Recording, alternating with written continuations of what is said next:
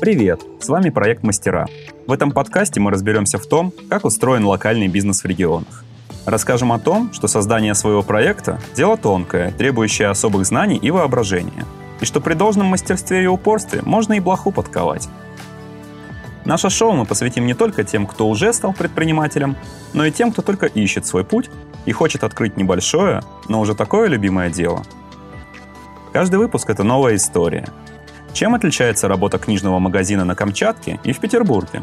Почему локальные медиа – это так важно? Как сделать традиционные ремесла снова востребованными? И как вести себя в эпоху тотальной нестабильности?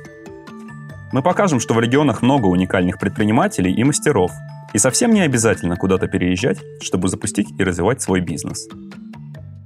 Это подкаст образовательной платформы для предпринимателей мастера.academy. Проект реализуется совместно с программой социальных инвестиций «Родные города» компании «Газпром нефть».